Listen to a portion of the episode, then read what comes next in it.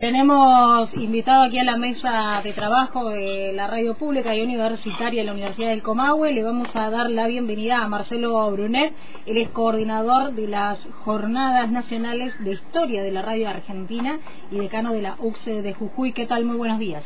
Hola, muy buenos días. Muchísimas gracias por el espacio. ¿Cómo están ustedes?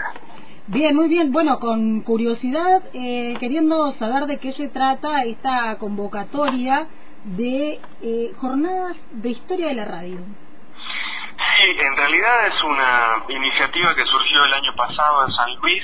El año pasado se hizo un primer encuentro de investigadores e investigadoras de la radio, de la historia de la radio precisamente, eh, y aprovechamos ese momento para poder eh, reunirnos quienes estamos en este mundo de la indagación acerca de la historia de este medio tan fascinante y pudimos constituir una pequeña red en principio que va a ir creciendo, es lo que esperamos todos, que mm, tomó el nombre de Red Federal de Investigadores e Investigadoras en Historia de la Radio Argentina, eh, cuyo acrónimo es REDIRA, y a partir de ahí la necesidad de generar un segundo encuentro, el primero en San Luis, el segundo va a ser en, en Jujuy, pero aprovechándonos de estas instancias de la virtualidad el 90% del evento va a ser virtual y aquí en Jujuy vamos a tener un par de actividades vinculadas con una, una muestra museo dentro de la universidad para quienes quieran conocer aparatos antiguos de radio, especialmente orientados,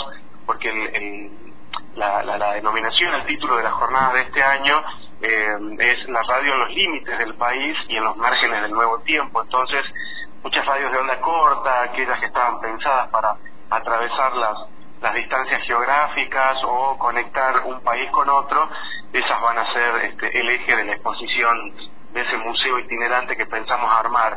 Y por otro lado, estas jornadas tienen ponencias de investigadores, resúmenes de, de, algunas investigaciones que se están llevando adelante en distintos puntos del país y paneles y conferencias centrales.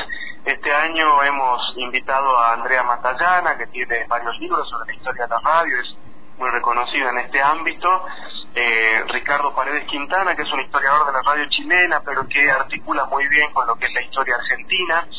Agustín Espada, que está pensando la radio del futuro en realidad, pero nos va a ayudar a pensar ese pasado articulado con el presente y el futuro de la radio. Ernesto Pico, que es un investigador de la región norte del país, es santiagueño, pero que ha investigado sobre la historia de esta región, de, de Catamarca, de La Rioja, de Salta, de Jujuy, de Tucumán, entonces nos interesa también su mirada, y Gustavo Llovino, que es otro investigador de los medios de, la Universidad Católica de Salta. Así que creemos vamos a tener un poquito representado a todo el país. El año pasado en la fundación de la red estuvimos presentes desde Jujuy hasta Tierra del Fuego, así que pensamos que este año no va a ser menos. Pero bueno, para sostener la gratuidad del evento, eh, este año también en un 90%, como les comentaba, va a ser virtual, así que todo aquel interesado puede participar sin ningún problema de este evento que va a ser en agosto, aquí eh, desde Jujuy.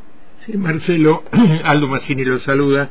No, estaba leyendo sobre este encuentro y el título del evento aires de frontera, la radio en los límites del país y los márgenes del nuevo tiempo. Eh, a ver, cuéntanos un poquito eh, a qué hace referencia todo esto.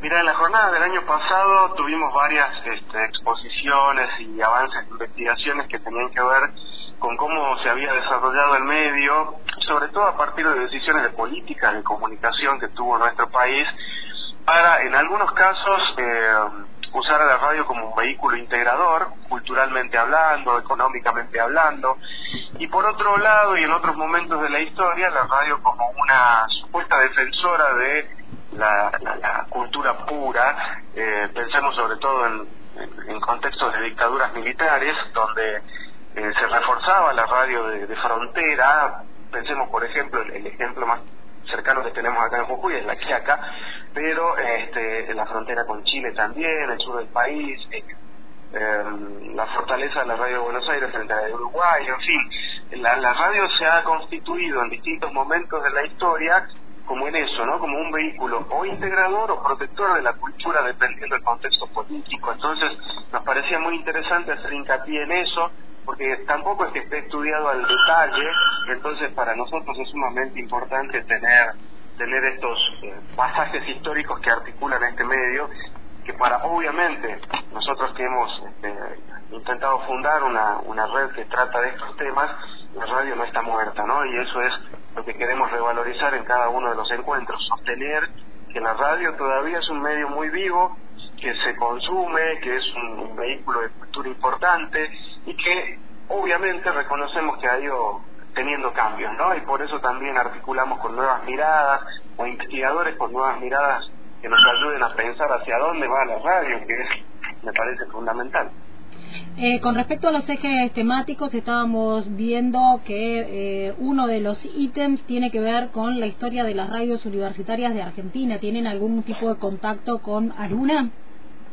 Sí, por supuesto, justamente aprovechando que la presidencia de Aruna en Jujuy, vamos a tener también la, presencia de, la red, creemos que el propio presidente va a estar en uno de los paneles, vamos a articular un poquito con, radios públicas de otra de otra índole y algunas otras radios eh, comunitarias. Eh, esta zona del país es bien particular y, fuerte en ese tema, así que pensamos hacer una mesa bien interesante acerca de, de, la radio estatal, la radio pública, la radio universitaria, la radio comunitaria, digamos, otros modelos de radio que exceden a la radio comercial de la que uno habitualmente lee historia, ¿no? Y sobre estos otros medios o estos otros enfoques no hay tanto escrito, entonces eh, creo que la presencia de, de, esas personalidades, esos investigadores y esos funcionarios, porque estas jornadas no están solo orientadas a los investigadores de la radio, a los académicos, sino que, por ejemplo, el año pasado, en nuestro primer encuentro, eh, también estuvieron presentes organizaciones vinculadas con eh, los trabajadores del medio, ¿no? Desde gremios hasta um, aquellos que han tenido una eh, fuerte importancia cuando la radio tenía mucha de actuación. Entonces, nos parece interesante convocar también a locutores, actores de la vieja y de la nueva radio que puedan este, contar sus experiencias este, históricas en el contexto de estos medios, es decir, no solo sesgarnos a lo académico o a la investigación tradicional, sino también a esas experiencias. De hecho, las jornadas tienen un espacio de reconocimiento para las figuras de, su territorio. Eh, el año pasado en San Luis se reconocieron algunas figuras de ese lugar, de esa provincia. Nosotros aquí en Jujuy vamos a hacer lo mismo y mientras vaya rotando y circulando por distintos puntos del país, vamos a tratar de aprovechar el contexto de la jornada para hacer reconocimiento a algún trabajador o trabajadora de, del medio, ¿no? Eso nos parece importante, revalorizar el trabajo que a lo largo de la historia se, se estuvo haciendo, desde la práctica, desde el ejercicio profesional, desde la actuación, desde la publicidad, ¿no? desde el lugar donde se haya aportado un granito de arena a la historia de la radio. Bien, nosotros aquí desde Fisque Menuco, en la radio de la Universidad del Comahue, tenemos 36 años ya al aire, así que bueno, vamos a, también seguir de, desde cerca qué es lo que pasa. Obviamente todas las jornadas de historia, pero bueno, particularmente tenemos interés en la cuestión de la historia de las radios universitarios. ¿Hasta cuándo hay tiempo para hacer algún tipo de ponencia o hacer envíos de resúmenes? Sí, tenemos abierta la recepción de resúmenes hasta el 8 de julio Así que esperamos eh, la presentación. En principio las jornadas se desarrollan a partir de la aceptación de resúmenes. En, en, esta etapa no estamos pidiendo los trabajos completos, que sí los vamos a pedir en función de una selección posterior que se va a hacer con fines de publicación. Pero con el resumen, eh, si el resumen es aceptado por el comité organizador, ya estarían participando y vuelvo a reiterar, es un evento totalmente gratuito para aquel que quiere interiorizarse un poco más e incluso inscribir eh, algún trabajo o, su participación, puede hacerlo a través de nuestra página web que es Jornadas Redira. Redira tiene una H en el medio que después de la D es H-I-R-A.ar. Redira.jornadasredira.ar, esa es nuestra página web eh, ahí pueden llenar el formulario, pueden encontrar los flyers que tenemos hasta el momento, un poquito de la historia de la red y la segunda circular que es la vigente y ya está colgada también en esa página. Bien, Marcelo, te agradecemos mucho el contacto con la radio y vamos a estar difundiendo esta actividad y próximamente eh, estableceremos nuevos contactos para ver qué novedades tienen. Están completamente invitados y bueno, muy generoso el gesto de habernos participado para poder difundir este evento. Bien, muchísimas gracias. Estábamos en contacto con Marcelo Brunet, él es coordinador de las jornadas de historia eh, nacionales de historia de la radio argentina y decano de la UCE de Jujuy.